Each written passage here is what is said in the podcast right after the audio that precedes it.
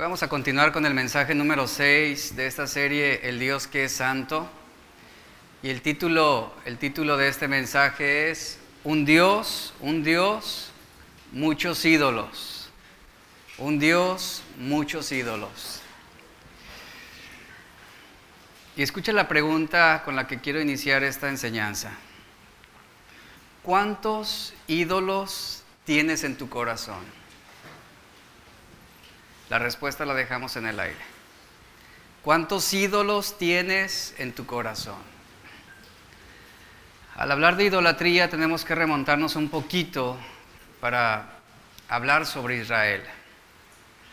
A causa de la idolatría, Israel se había apartado una y otra vez del pacto que había hecho con Dios de santidad la historia del Antiguo Testamento está repleta de relatos en los que Israel se volvía a los ídolos una y otra y otra vez. Dios advertía al pueblo contra la idolatría y también por medio de los profetas señalaba las consecuencias de su falta de arrepentimiento. Y, y, si ellos no se apartaban de esa idolatría, habría consecuencias, habría castigo. Y la santidad nos lleva a apartarnos también de aquellos ídolos que pudieran estar en nuestro corazón. Hay algo muy interesante hablando sobre Israel. La facilidad con la que se apartaban, con la que se apartaban de Dios para adorar ídolos. Y yo me preguntaba esta semana lo siguiente, ¿Por qué a Israel le era tan fácil darle la espalda a Dios y entregarse a los ídolos? ¿Por qué? ¿Saben? La respuesta fue la siguiente. Todo se relaciona con la complacencia de los sentidos.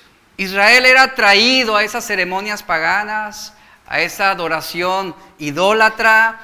¿Por qué? Por lo que percibían, por lo que veían, por las ceremonias visibles, externas, ellos quedaban cautivados por esas demostraciones de bailes eróticos para esos dioses, por los desfiles, por las fiestas, los excesos que giraban en torno a la adoración pagana.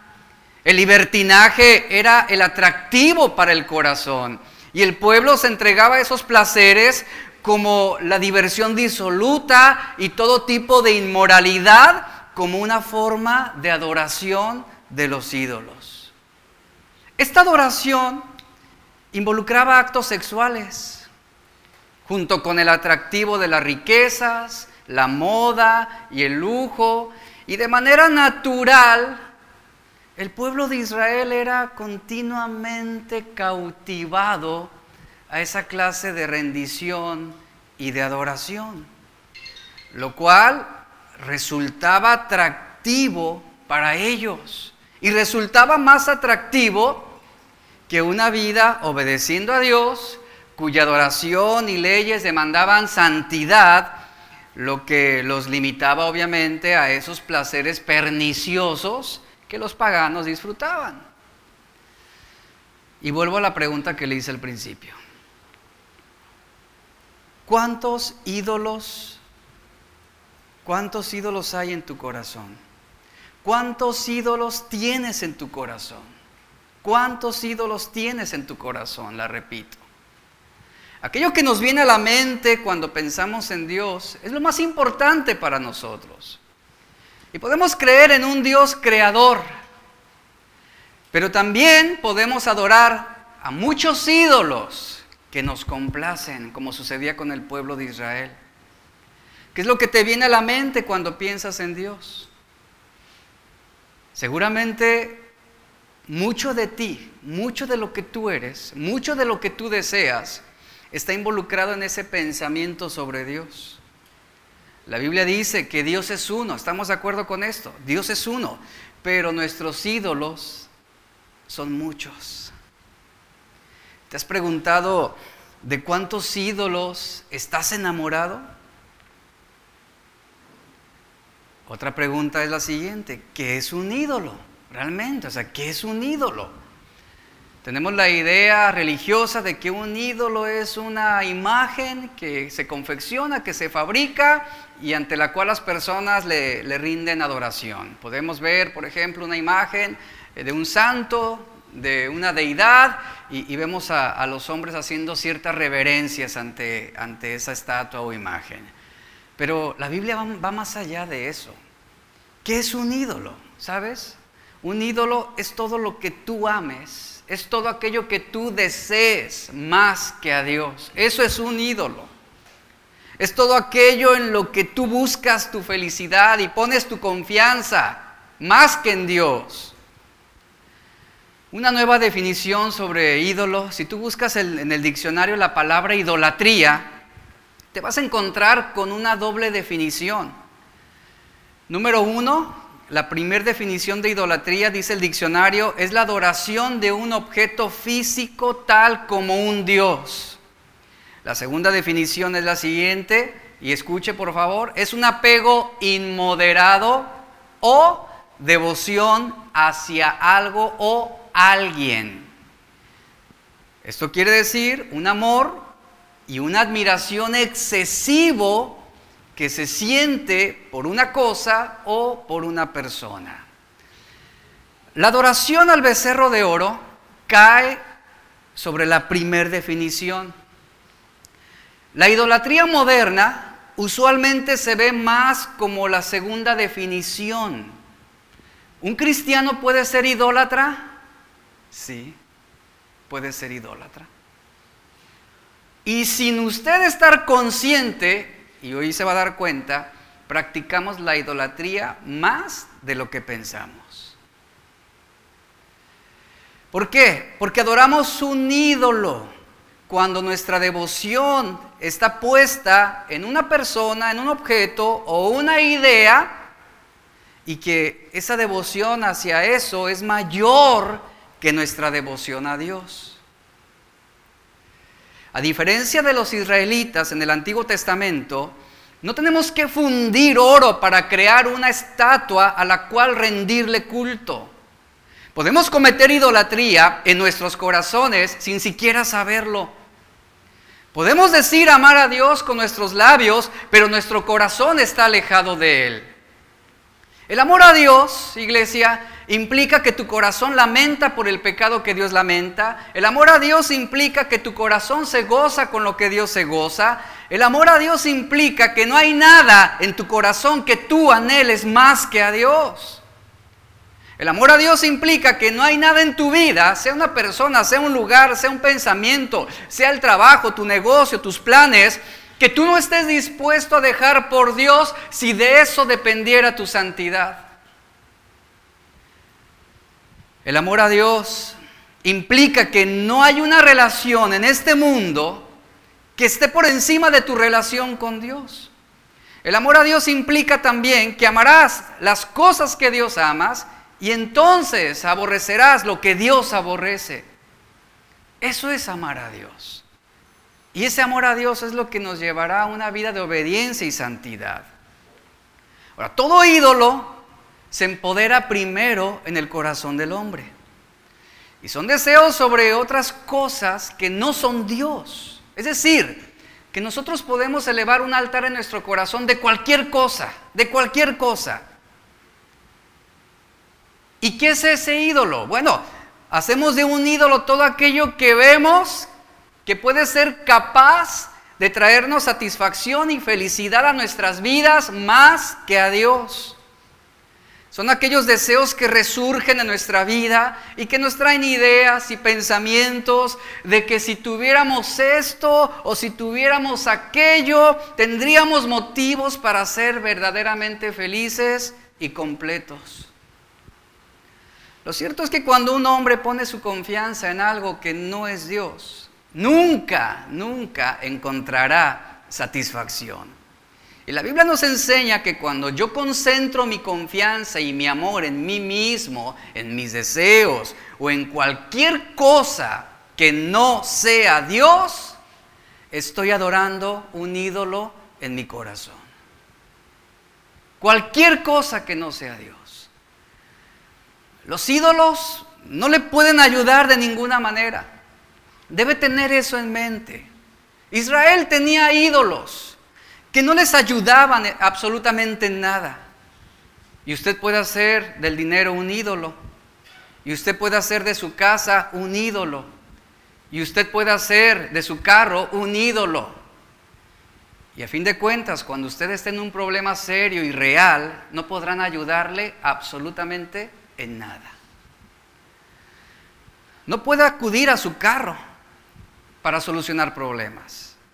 No puede acudir a su casa. No puede acudir al banco. No puede acudir con nadie más para solucionar o brindar soluciones a problemas que son reales y a veces difíciles en la vida. Ahora, escuchó que mi pregunta inicial no fue cuántos tienen ídolos en su corazón. Esto sería como dar una opción. Yo sí, yo no. Esa no fue mi pregunta. Mi pregunta fue, ¿cuántos ídolos tienes en tu corazón? Esta fue una pregunta afirmativa. Es decir, que se está dando por hecho que los hay. Si cavamos un poco más, hallaremos por lo menos un par de ídolos en nuestro corazón. Por lo menos.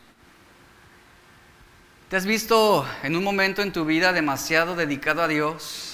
Donde te esfuerzas y te enfocas en amarlo, en obedecerlo, Ahora con esta serie que hemos sido desafiados a la santidad, estamos dando esos pasos en carácter, en firmeza, en determinación. Y estás cuidando cada paso que tú estás dando. Te estás esforzando por salir intachable por lo menos un día al año. Y decir, no la regué en este día. Sin embargo, lo cierto es que no podemos alcanzar una puntuación perfecta. Todos enfrentamos la dificultad que existe cuando tratamos de enfocar nuestra vida diaria, momento tras momento, a amar, adorar y a servir a Dios. Siempre nos veremos con algún obstáculo en ese intento de poder alcanzar esa perfección delante de Dios. Éxodo 23 nos dice, no tengas otros dioses además de mí. Escucha lo que dice, no tengas otros dioses además de mí. Ahora, nuestra respuesta a estas siete palabras cortas, aparentemente sin mucha trascendencia y que hemos escuchado continuamente, influye en cada faceta de nuestra vida, ahora, en el hoy y eternamente. Este primer mandamiento exige más que alejarnos de las estatuas de ídolos. Este mandamiento va más allá de lo que observamos o ante quién estamos doblando nuestra rodilla. Este mandamiento nos está demandando que nos santifiquemos a Dios, quien es el único Dios verdadero, que conforme vayamos caminando en su voluntad, le adoremos y le glorifiquemos, que pensemos en Él. Es lo que implica esto, que meditemos en Él, que le recordemos constantemente, que tengamos en Él la más elevada estimación, que le honremos, que le adoremos, que lo elijamos día a día por encima de aquello que queremos, por encima de aquello que tenemos. Que le amemos con todo el corazón, con toda el alma, con todas nuestras fuerzas. Que le deseemos también, que le temamos, que le creamos. Que confiemos en Él, que esperemos en Él, que nos deleitemos en Él, que nos regocijemos en Él. Siendo celosos por Él, invocándole, dándole alabanza, dándole acción de gracias continuas ofreciendo toda nuestra obediencia, nuestra sumisión con todo nuestro ser, siendo cautelosos, cuidadosos en todas las cosas que a Él le agradan. Y también entristeciéndonos cuando hacemos algo con lo que sabemos estamos ofendiéndole y no andamos en humildad e integridad con Él. Todo esto implica este, este mandamiento, no tengas otros dioses además de mí. Esto habla de una concentración total en Dios que Él es nuestra más elevada estimación. El corazón, si no lo cuidamos, puede convertirse en un sistema de producción de ídolos, haciendo de los pensamientos la materia prima de esa idolatría. Y donde muchos cristianos no tienen cuidado. En Mateo 15, 19 Jesús enseñó que del corazón se proyectan, salen los malos pensamientos que incitan al pecado. Es ahí donde se fabrican todos nuestros ídolos. Muchos de esos ídolos, ponga atención a esto, muchos de esos ídolos no son esencialmente pecaminosos. Como por ejemplo, el dinero no es pecaminoso en sí. El tener una esposa obviamente no es pecaminoso en sí, o casarse no es pecaminoso. El tener una casa no lo es, no es esencialmente pecaminoso. Pero cuando el corazón humano, escuche, cuando el corazón humano sobreestima y sobrevalora esa casa, esa cuenta de banco, ese carro, cuando lo sobreestima y lo sobrevalora más que Dios, ¿qué está sucediendo? Estamos formando un ídolo en nuestro corazón. Porque lo que hace el corazón es tomar cosas buenas de Dios y las considera mejor que Dios, es decir, las convierte en algo mejor que Dios mismo. El corazón toma lo creado y lo pone por encima del creador. Recuerde que la Biblia dice que nuestro corazón es engañoso, es traicionero, es decir, nos puede cometer un fraude. Y un ídolo es cualquier cosa, repito esto, un ídolo es cualquier cosa que captura tu corazón, tu mente, y tus emociones más que a Dios. Cualquier cosa. Esto, esto retumbó esta semana en mí. Un ídolo es cualquier cosa que captura tu corazón. Y yo meditaba sobre esto. Y créame, fue una semana, y me voy, a ir, me voy a ir un poquito sobre lo que sucedió. Fue una semana difícil para mí. ¿Por qué motivo? Fue difícil para mí porque yo tomé conciencia de lo que esto significa realmente. Y me sorprendí de lo fácil, de lo fácil que es que mi corazón pueda ser capturado por algo que no sea Dios. No hay dudas de lo dóciles que podemos ser para desenfocarnos de Dios. Y esta semana yo presté atención a eso que ocurría en mi corazón y me di cuenta me di cuenta que fabriqué un par de ídolos en mi corazón estos días.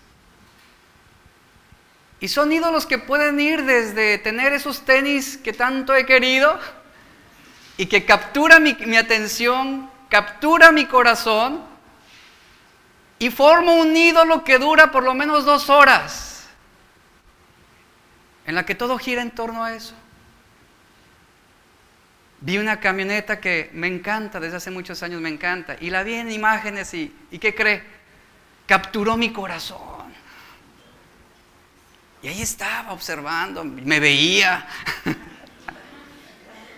manejándola. Capturó mi corazón. ¿Y qué cree? La sobreestimé más que a Dios.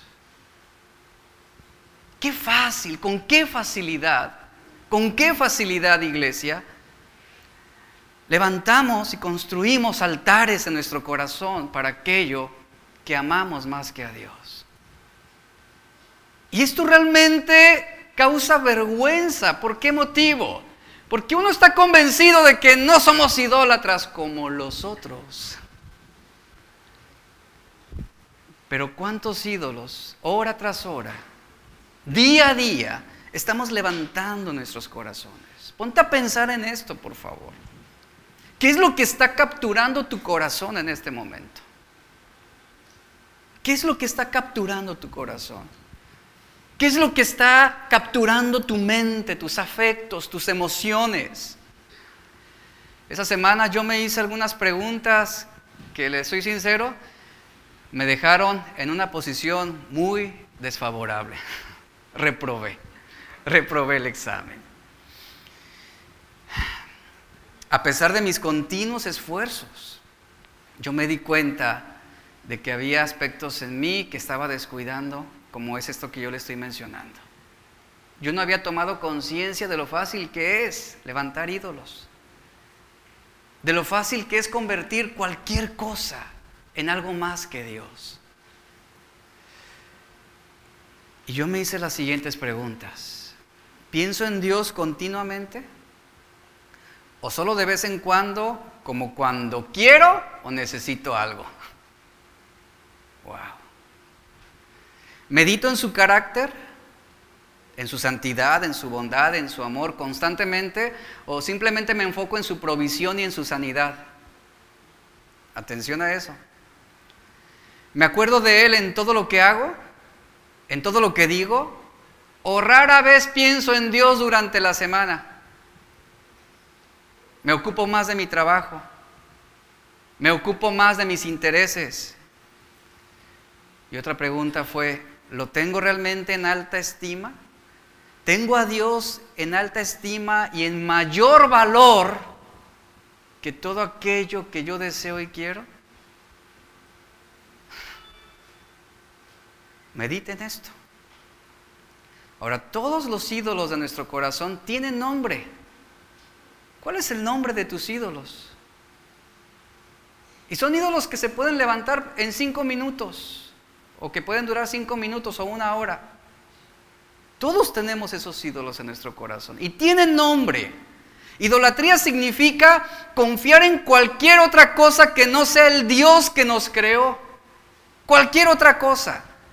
Ahora, permítame mostrarle un ídolo que va con usted todo el tiempo y que lo trajo a la iglesia. Voy a decir, ¿cómo? Y que va con usted todo el tiempo.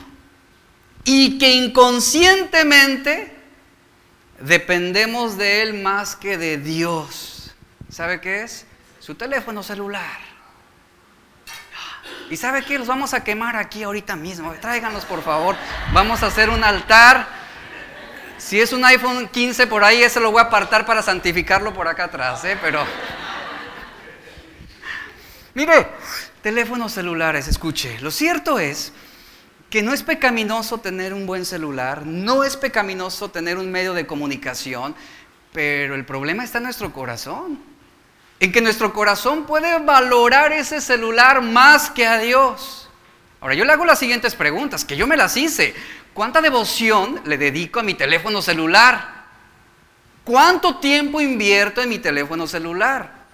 ¿Cuánta atención le estoy prestando?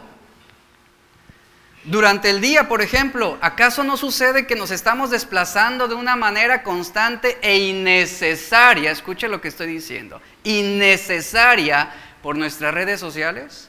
¿Cuánto tiempo no perdemos ahí? Ahora, ¿quiere usted saber si el teléfono celular se ha convertido en un ídolo de su corazón? Responda a las siguientes preguntas. ¿Eres capaz de desconectarte de tu celular o de tus redes sociales durante un día por lo menos? ¿Sin sentir ansiedad?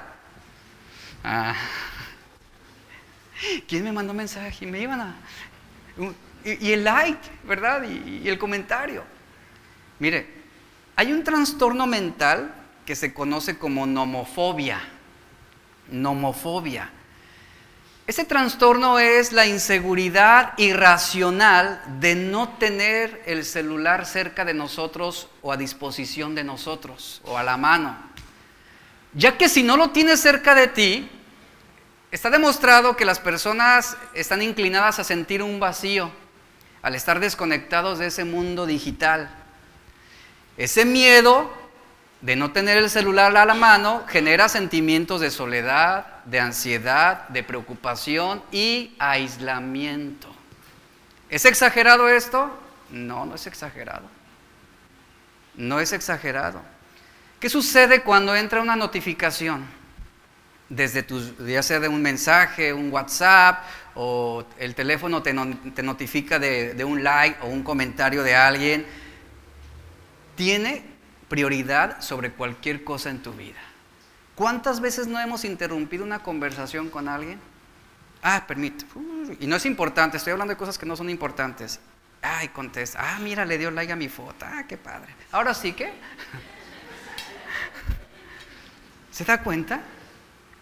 Y decimos que no. O sea, decimos que no es así. Y estamos al pendiente de nuestras redes sociales y, se nos, y perdemos horas de sueño, nos desvelamos. Y yo pregunto, ¿acaso eso no es un problema? Ahora, si tu batería está al 100%, ¿cuál es tu estado emocional? Ay, estoy feliz, ¿no? me siento seguro. Si está en un 30%, comienzas a sentir ansiedad. Si la batería llega al 10% y no tienes cargador a la mano, Entras en pánico, está demostrado eso, entras en pánico. Ahora, ¿cómo se le llama eso, iglesia? Eso se le llama dependencia y devoción. Porque le estás entregando tu vida a un aparato electrónico. Y el problema, escuche, el problema no es el celular, el problema no son las redes sociales, el problema es nuestro corazón, nuestro corazón. Que lo considera, que levanta ese ídolo ahí y lo toma como algo más importante que a Dios mismo. Y ciertamente no tenemos el hábito de inclinarnos frente a una estatua de madera o de piedra, pero sí nos inclinamos con el corazón hacia aquello que es lo más importante para nosotros. Y la mente del hombre es como una tienda virtual de idolatrías y supersticiones. No necesito dinero para obsesionarme con algo que quiero y que no puedo adquirir. Y se nos van días, días pensando y dándole vueltas y obsesionándonos. ¿Por qué? Porque capturó nuestro corazón. Algo que es irreal algo que es supersticioso, algo que es fantasioso. ¿Y qué estamos haciendo? Levantando ídolos en nuestro corazón. Vayamos a un caso del profeta Ezequiel en los tiempos de este hombre. En Ezequiel capítulo 14, verso 1 al 5, vamos a leer. Bueno, voy a leer verso a verso, pero antes déjeme decirle un contexto de, de esto que vamos a leer hoy. Ezequiel fue un profeta que él anunció el mensaje de Dios durante el exilio en la tierra de los caldeos. Y fue uno de aquellos primeros diez mil deportados de, de Judá y Jerusalén.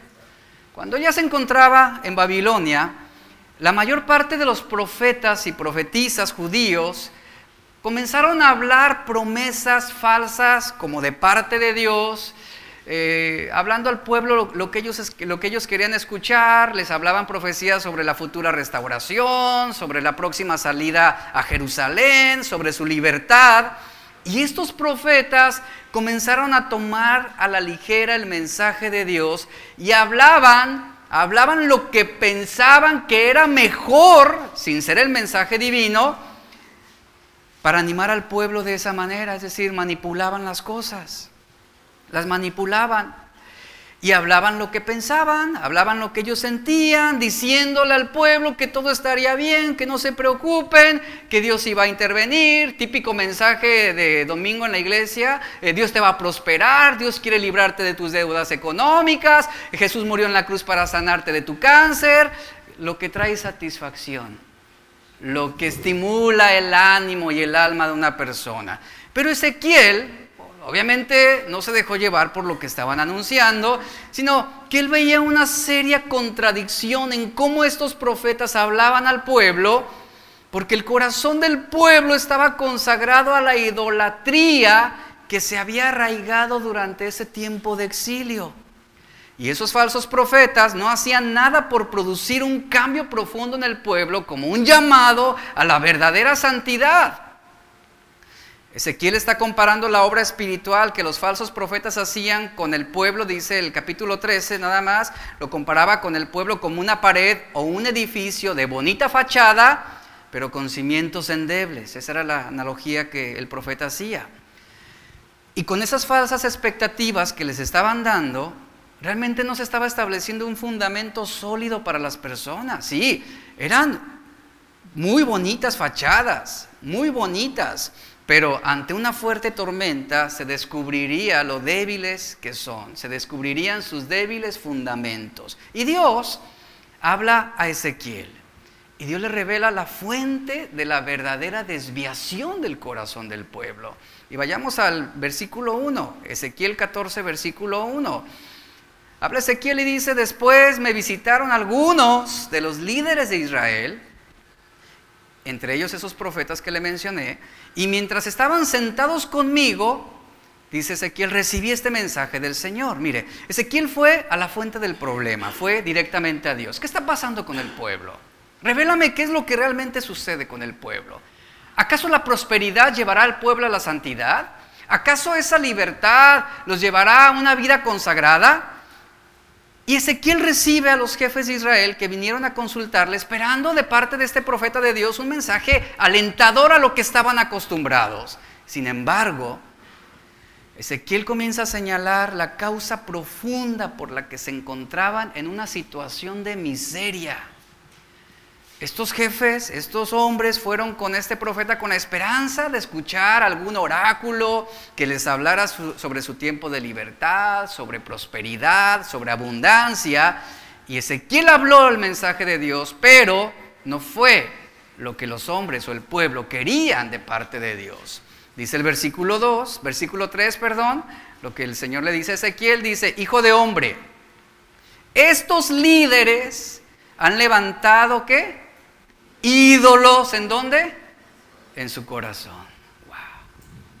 Ahí está el pecado sobre el cual el Señor estaba castigando, estaba eh, sentenciando. Estos líderes han levantado ídolos en su corazón, se han entregado a cosas que los harán caer en pecado. Y luego pregunta el Señor, ¿por qué habría de escuchar sus peticiones? La frase, han puesto ídolos en su corazón, es dominante en estos textos. Los ídolos no pueden tomar el corazón de ninguno, ni gobernar sobre ninguno por voluntad propia. ¿Por qué? Porque carecen de poder. ¿Quién es el que los corona? El hombre. Es el hombre quien los corona. Es el hombre quien los eleva y los pone sobre un trono en el corazón. Y es el hombre quien les atribuye un poder que no tienen y una gloria que no revelan. La frase, han puesto ídolos en su corazón, no expresa que dieran un culto de adoración a ídolos, en el sentido de que se inclinaron y celebraron, no, sino lo que, lo que esta frase dice es que sus pensamientos, escuche, sus pensamientos estaban influidos por ideas paganas, tales como la creencia en conjuros mágicos, en adivinaciones, y esta frase, han puesto sus ídolos en su corazón, es un hebraísmo que significa que han puesto su mente en sus ídolos. Han puesto su mente en sus ídolos. Esto es muy interesante, porque lo que está dándonos a entender es que sus mentes habían sido capturadas por, lo que, por algo que no era Dios. Esto nos da a entender que estaban resueltos a persistir en una fijación de sus propios deseos y pensamientos que los hicieran venerar sus pecados complacientes. Eso es lo que hacen los ídolos del corazón. Y yo te pregunto lo siguiente, iglesia, ¿Dónde tienes puesta tu mente? ¿Dónde? ¿Dónde tienes puesta tu mente? Este pueblo puso su mente en sus ídolos. ¿Cuál es tu ídolo? ¿A quién tienes gobernando en tu corazón? ¿A quién le estás dando poder sobre tu vida? En Romanos capítulo 1, verso 21, leemos básicamente el patrón de esto que estoy hablando hoy. Y habiendo conocido a Dios, ¿qué hicieron? No le glorificaron como a Dios, ni le dieron gracias, sino que se envanecieron. Es decir, ¿en qué pusieron su mente? En las cosas vanas, en las cosas de la vida, en la prosperidad, en el dinero, la abundancia, en las orgías, en la inmoralidad. Se envanecieron, dice, o se ensoberbecieron en sus pensamientos Dice, y su necio corazón fue entenebrecido, profesando ser sabios se hicieron necios y cambiaron la gloria del Dios incorruptible en imagen hecha en semejanza de hombre corruptible. Esto es un ejemplo de cómo tantas veces, cómo tantas veces queremos convertir a Dios en lo que somos. Cualquier pensamiento indigno acerca de Dios, iglesia, es idolatría, es idolatría. Y una de las cosas más comunes es convertir a Dios en lo que somos o en lo que queremos que Él sea para nosotros. Por eso, cualquier pensamiento indigno acerca de Dios, repito esto, es idolatría. Este es uno de los pecados más comunes entre muchos cristianos que están reduciendo a Dios al nivel de ellos. Están arrastrando a Dios a su propio ideal y lo están llevando a ese punto de humanizarlo. Y escuche, esto es idolatría, en todo su sentido, en todo su sentido. Déjeme eh, decir, explicárselo de esta manera. Cuando usted en su propia vida no confía en Dios, ¿sabía que eso es idolatría? Cuando usted en su propia vida no confía en Dios, usted se convierte en un idólatra. Y bueno, usted puede decir, ¿cómo? O sea, yo dejo de confiar y me hago idólatra. Sí, Juan dijo lo siguiente en primera de Juan 5:10. El que no crea a Dios, el que no crea a Dios, dice la parte del medio del texto, el que no crea a Dios lo hace qué? A él un mentiroso. Lo hace un mentiroso.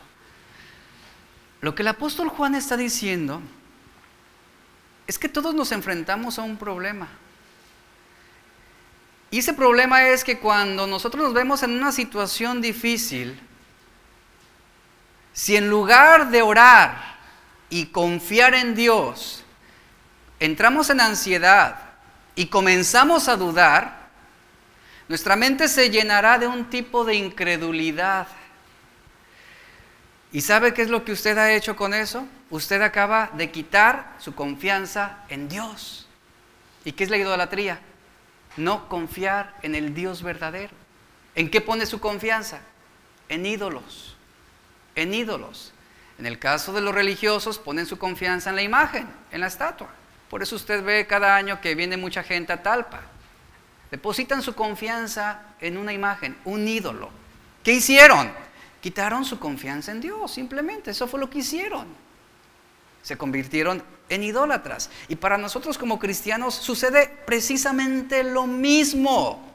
En el momento en que yo dejo de confiar en Dios, en el momento en que yo dejo de confiar en Dios, yo me estoy llenando ya de un tipo de incredulidad. ¿Por qué razón? Porque usted está diciendo en su mente, ¿sabes Dios? Tú sabes Dios que te amo mucho, pero no me resultas indispensable en este momento. Eso es lo que estamos diciendo cuando no confiamos en Dios. Cuando le damos lugar a la preocupación o a la ansiedad, y ese, repito, es un tipo de idolatría. ¿Por qué? Porque estás haciendo menos a Dios de lo que realmente es Él. Has pensado de manera indigna sobre Él. Has generado un pensamiento equivocado sobre quién es Él. Eso, iglesia, eso es idolatría porque tu mente contrajo una perspectiva equivocada de la esencia de Dios. Y una perspectiva equivocada es equivalente a la idolatría en todos sus sentidos, porque es hacer a Dios algo diferente de lo que Él es. Y vuelvo a hacer una pregunta, entonces, ¿puede un cristiano ser idólatra? Sí, en toda la expresión de la palabra sí lo puede ser. Al no tener la teología correcta, al no conocer lo suficiente acerca de Dios, y en cierta manera vivimos de manera ignorante pensando que Dios es algo que no es, o en donde hemos decidido hacer que Dios sea lo que Él no es, en el momento en que dejamos de confiar en Él. Después el versículo 4 de Ezequiel 14, seguimos en este párrafo, Ezequiel continúa diciendo, continúa hablando y, vea lo que dice ahora el versículo 4. Dice, diles, esto dice el Señor soberano. Y ahí está Ezequiel hablándole a estos hombres. Los israelitas, ¿qué hicieron? Levantaron ídolos en su corazón y han caído en pecado. Y después corren a consultar a un profeta Así que yo, el Señor, les daré la clase de respuesta que merece su gran idolatría a fin de conquistar la mente y el corazón de mi pueblo que me han abandonado para rendir culto a sus ídolos. ¿Cuáles ídolos? Los del corazón. Ídolos detestables. Y Ezequiel les dice que este es un problema del corazón. El problema está en el corazón. Es allí donde se ha levantado un altar para esos ídolos. Es decir, que se han arraigado fuertes deseos, se han arraigado fuertes anhelos, fuertes pasiones por cosas que no son Dios, que no son Dios. En los corazones del pueblo, en lugar de una dependencia satisfactoria de Dios mismo, que es quien da vida a todos, quien da aliento a todos, ¿qué hicieron los hombres? Intercambiaron la verdad por la mentira. Si yo pongo mis afectos y mis intereses en los ídolos de mi corazón, Dios nos va a entregar o me va a entregar a esos deseos que están surgiendo en mi corazón y Él va a permitir que yo me siga llenando en la medida de mi propia iniquidad a fin de hacerme responsable por los ídolos que yo he permitido en mi propio corazón. ¿Cuántos cristianos no podrán ser señalados culpables de idolatría? Cuando tu corazón busca engañarte o desviarte, poniendo las etiquetas equivocadas sobre las tendencias pecaminosas, ten mucho cuidado, mucho cuidado. El corazón es engañoso. El corazón siempre va a buscar justificarte tu falta o tu ausencia de oración o de, estudiar la palabra o, o, de congregarte y te va a poner etiquetas equivocadas y te va a decir, no, no, es justificable que tú no seas así. Es justificable que tú no obedezcas a Dios. Es justificable que tú no seas fiel en esto. Son tendencias pecaminosas que el corazón está marcando y debes tener mucho cuidado. Y aquí la cuestión es que el pueblo, fíjese, no estaba consciente de que adoraban ídolos. No estaban conscientes. Ellos estaban seguros de que su único Dios era Jehová. Y se percibían a sí mismos como un pueblo santo. Por eso, fíjense, con esa confianza recurrieron al profeta Ezequiel. Pero en los dos primeros mandamientos Dios había dejado claro que no podían tener otros dioses, es decir, otros poderes en los que ellos estén buscando sentido, propósito y satisfacción para sus vidas. Iglesia, solo Dios era la fuente de todas las necesidades de cualquier tipo y solo en Él debemos nosotros descansar y reposar y depender de Él para todo. El, señalamiento contra ellos que era una idolatría, una idolatría no evidente, que no era evidente externamente, sino que estaba en sus corazones.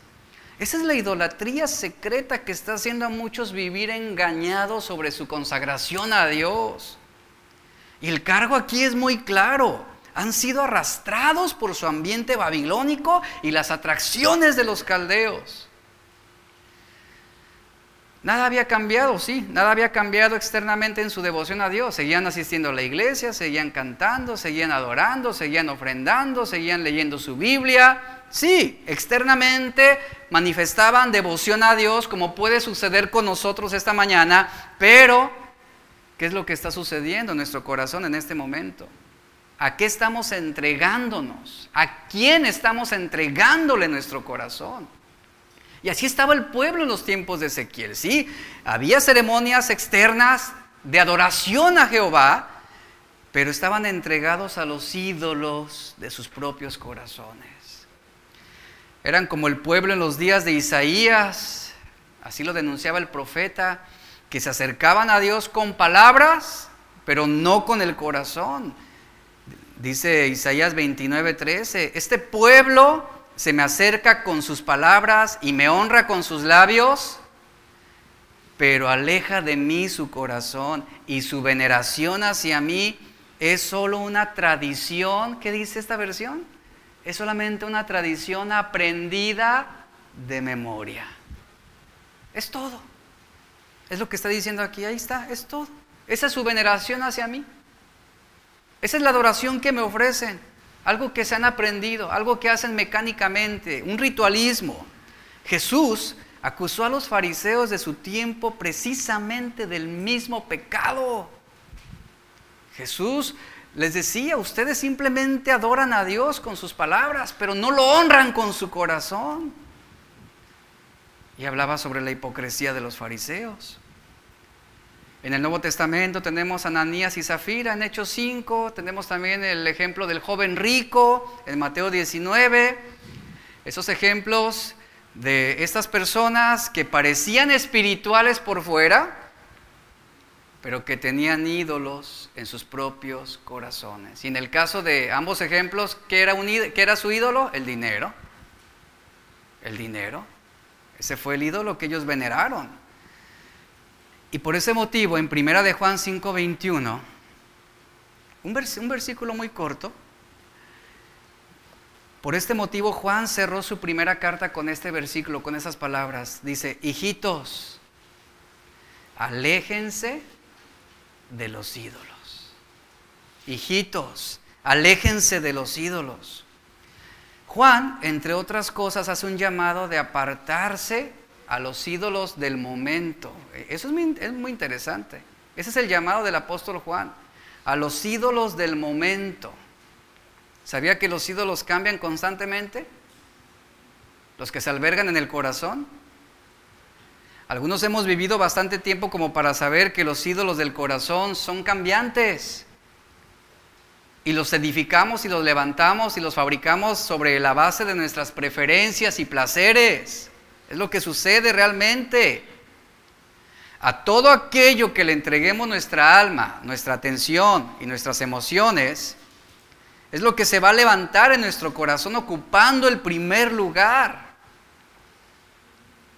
Y en cada uno de nosotros hay un catálogo de ídolos que están disponibles en nuestro propio corazón. En cada uno. Por ejemplo, para un pastor su iglesia puede ser su ídolo en su corazón. Lo mismo hay iglesias que tienen en su corazón al pastor como su ídolo y lo veneran y lo admiran y lo respetan más que a Dios. Es decir, muchas veces vale más lo que el pastor dice que lo que la Biblia enseña. Un esposo puede tener en su corazón a su esposa como un ídolo. Un padre puede tener a sus hijos como esos ídolos que están en su corazón. El mandamiento es muy claro. Éxodo 23, 4 dice, no tendrás dioses ajenos delante de mí, no te harás imagen ni ninguna semejanza de lo que está arriba en el cielo, ni debajo de la tierra, ni en las aguas debajo de la tierra. Es lo que dice claramente el mandamiento.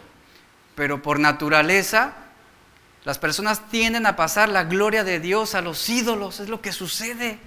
Por eso Romanos 1.25 dice, por eso cambiaron la verdad de Dios por la mentira por eso fue que honraron y dieron culto a las criaturas antes que al Creador. Y este primer mandamiento prohíbe dos cosas. La primera es la fabricación o hechura de imágenes y la segunda es la adoración del Dios verdadero de una manera falsa, de una manera hipócrita. Y esto implica los ídolos que han sido fabricados en la mente, ídolos que están gobernando nuestro corazón en este momento. Podemos creer en Dios, sí, efectivamente, podemos creer en Dios, pero a la misma vez podemos estar fabricando e inventando muchos ídolos en nuestro corazón que nos traen complacencia. Por eso día a día debemos examinar nuestros propios corazones. Día a día debemos evaluar cómo es nuestra vida. Pudiera ser que estamos doblando nuestras rodillas ante esos ídolos del corazón.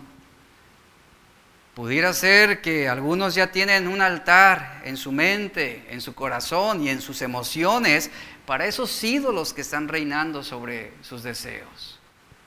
Y no es sorprendente, no sería, no sería sorprendente que esto fuera así. Y Éxodo 20, ¿qué nos está diciendo? No tengan otros dioses delante de mí. El profeta Isaías lo dice una y otra vez en el capítulo 43, advirtiendo contra ese tipo de idolatría también. En Deuteronomio el Señor también advierte sobre esto al pueblo de Israel.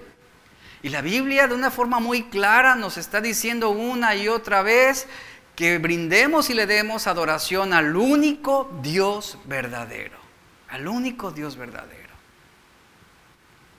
Nos escandalizamos por esos ídolos que vemos de piedra, de madera, de metales, pero no nos escandalizamos con esos ídolos que están en nuestra mente y en nuestro corazón, en nuestras emociones.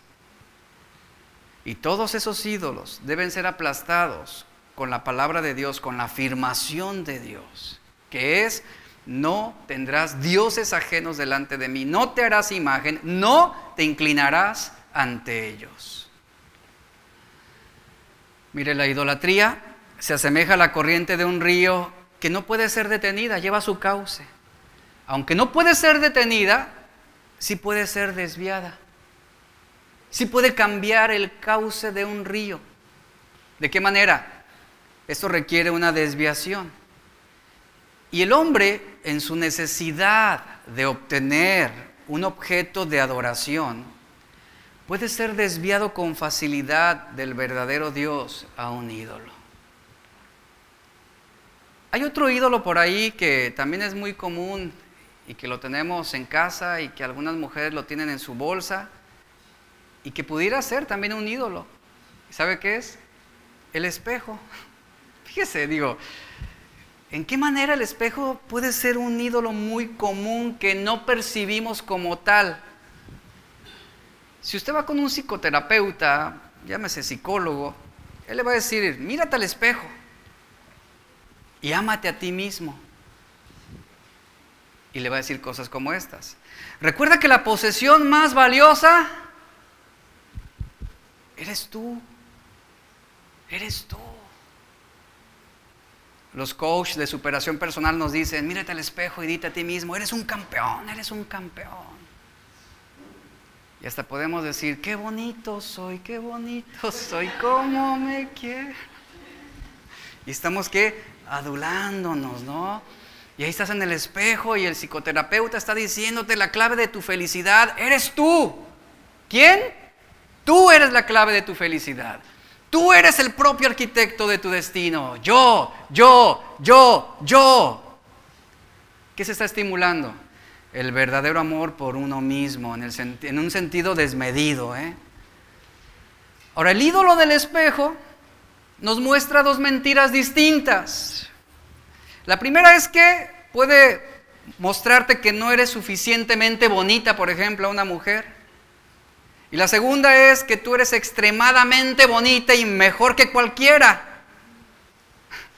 Y eso te va a hacer pensar de ti misma en un concepto tan elevado que te vas a dedicar solamente a ti misma y de manera obsesiva para obtener un cuerpo y un punto de vista irreal, escucha, irreal de la verdadera belleza que surge donde? En el corazón, en el interior. Ahora, el espejo es un ídolo para ti. Qué, qué cosas tan raras, ¿verdad? Uno se encuentra. Pregúntatelo o responde lo siguiente, ¿qué tan obsesionada, obsesionado estás con tu apariencia personal? Ahí te vas a dar cuenta. ¿Tu cuerpo es un templo de Dios o un ídolo que te brinda placeres y al que veneras cada vez que te miras al espejo? ¿Te preocupa lo que otros pudieran decir de tu apariencia? Ahí está la respuesta. ¿Quién es quien define nuestro valor? ¿Quién? Dios. No los estándares cambiantes y superficiales del mundo, es Dios quien nos ama, es Dios quien nos valora, es Dios quien nos dice lo que realmente somos y cómo somos y, y que aún así Él nos ama. Y nuestra valía, ¿de qué depende? De lo que Jesús ha hecho por nosotros, del amor de Dios, porque Él fue quien nos amó primero a nosotros. Y en el versículo, el versículo 6 al 8 de Ezequiel 14, vean, vean cómo dice ya en esta parte final de estos versos que estamos leyendo, dice, por lo tanto, dile a los israelitas, esto dice el Señor soberano, arrepiéntanse y abandonen sus ídolos y dejen de cometer ya sus pecados detestables. Yo el Señor les responderé a todos, sean israelitas o extranjeros, los que me rechazan y levantan ídolos en su corazón y así caen en pecado y después van a consultar a un profeta en busca de mi consejo. Me pondré en contra de esas personas y haré de ellas un ejemplo espantoso cuando las elimine de mi pueblo. Entonces ustedes sabrán que yo soy el Señor. Es decir, que Dios no toma en poca cosa lo que sucede en nuestros corazones o esos ídolos que tenemos ahí en nuestra, en nuestra mente. Y ya termino con esto. Mientras Moisés recibía este mandamiento de Dios, de no tendrás otros dioses, Aarón y los israelitas ya tenían un ídolo en su corazón que estaban representando en forma de un becerro hecho de oro fundido. Y vemos cómo Cualquier cosa, iglesia, cualquier cosa puede ser un objeto de nuestra adoración. Y esas cosas se convierten en ídolos cuando les damos el amor y la dedicación que le deberíamos dar a Dios. Y el problema es el mismo. Culto a la creación antes que al Creador. Pero no piense que la idolatría en nuestro corazón es de alguna manera más sofisticada que la idolatría del paganismo primitivo. No, realmente no. Delante de Dios termina siendo lo mismo. Lo que tú piensas de Dios y lo que tú crees sobre Él no siempre coincide. Y eso nos lleva precisamente a esos ídolos en el corazón. Aunque muchas veces nos gustaría que Dios fuera como nosotros lo pensamos. ¿Cuántas veces no hemos dicho, Dios es santo? Sí, creemos que Dios es santo. Sin embargo, hay grandes ídolos en nuestro propio corazón. Decimos, Dios es santo, pero nos seguimos entregando a toda clase de ídolos, seguimos ofreciendo nuestra lealtad a esos ídolos que se están levantando sobre nuestro corazón día a día. El pueblo de Dios, engañado por la impaciencia, molesto también porque Moisés seguía en la montaña con Dios, el pueblo se acerca con Aarón y le dice en Éxodo 32, 23, haznos un Dios que vaya delante de nosotros. Por definición, un Dios real, un Dios real no puede ser hecho, ya que un Dios real hace, un Dios real es el que hace y al hacerlo prueba su aceidad. Esto es, eh, aceidad es una palabra que señala la autoexistencia de Dios. Un Dios real no puede ser fabricado, no puede ser hecho, no puede ser confeccionado por la mente humana. Él es un ser no creado y por lo tanto sustentado por nada más que por Él mismo, así lo dice la Biblia. Su vida es suya. Eh, él no recibió la vida prestada de alguien más o a través de algún otro medio. Él es tan ilimitado como la inmensidad del cielo, nos dice la Biblia. Entonces, Dios es Dios. Y Él no puede ser creado, Él no puede ser confeccionado. Él es Dios. Y a diferencia de un becerro hecho de oro, el pueblo de Israel ofreció su ofrenda, dice la Biblia, quitándose los accesorios más costosos, lo más brillante, lo dorado. Se sacaron los anillos de los dedos, mirando fijamente, me imagino la escena, todos mirando hacia Aarón, entregándole ese oro. ¿Y cuál era la esperanza y la expectativa del pueblo? Bueno, de que ese Dios que fabricarían los guiara realmente a la tierra prometida, que los llevara. El pueblo decidió entregar sus joyas. Ellos vieron cómo se fundían, cómo se derretían y estaban con la esperanza, con la expectativa de que se modelara ese becerro para ellos poner y depositar su confianza precisamente en ese ídolo. ¿Y Dios? Dios estaba ahí. Jehová había demostrado quién era Él. Él ya les había mostrado su poder, pero ¿qué quería el pueblo de Israel? Querían a un ídolo que fuera delante de ellos, que fuera como ellos. Pero ellos vieron las maravillas de Dios, ellos vieron la protección de Dios, el cuidado de Dios, el poder que se manifestó para su liberación a través de cada una de las plagas. Ellos vieron la provisión de Dios a través de su caminar por el desierto, proveyó agua, proveyó maná, proveyó carne. Sin embargo, para el pueblo de Israel esto no fue suficiente, no fue suficiente. Y tristemente el pueblo de Israel encontró motivos justificables para ellos, para dudar del cuidado y la protección de Dios. Ellos decían, sí, creemos en ese Dios poderoso, pero le entregamos nuestra lealtad a un ídolo que vaya delante de nosotros, que sea como nosotros. El salmista describió en el Salmo 106, verso 20 y 21 lo siguiente, y vea lo que dice. Cambiaron al que era su motivo de orgullo por la imagen de un toro que come hierba. Se olvidaron del Dios que los salvó y que había hecho grandes cosas en Egipto. La idolatría, iglesia, siempre supone un intercambio. Es el acto de intercambiar lo santo por lo profano. Ese es el intercambio, la verdad por la mentira, lo trascendental por lo terrenal. Y son los ídolos que se levantan en nuestro corazón. Como Pablo lo expresa. Y vuelvo a leer Romanos 1.25. Cambiaron la verdad de Dios por la mentira. Y adoraron y sirvieron a la criatura en lugar del Creador, quien es bendito por los siglos de los siglos. Amén.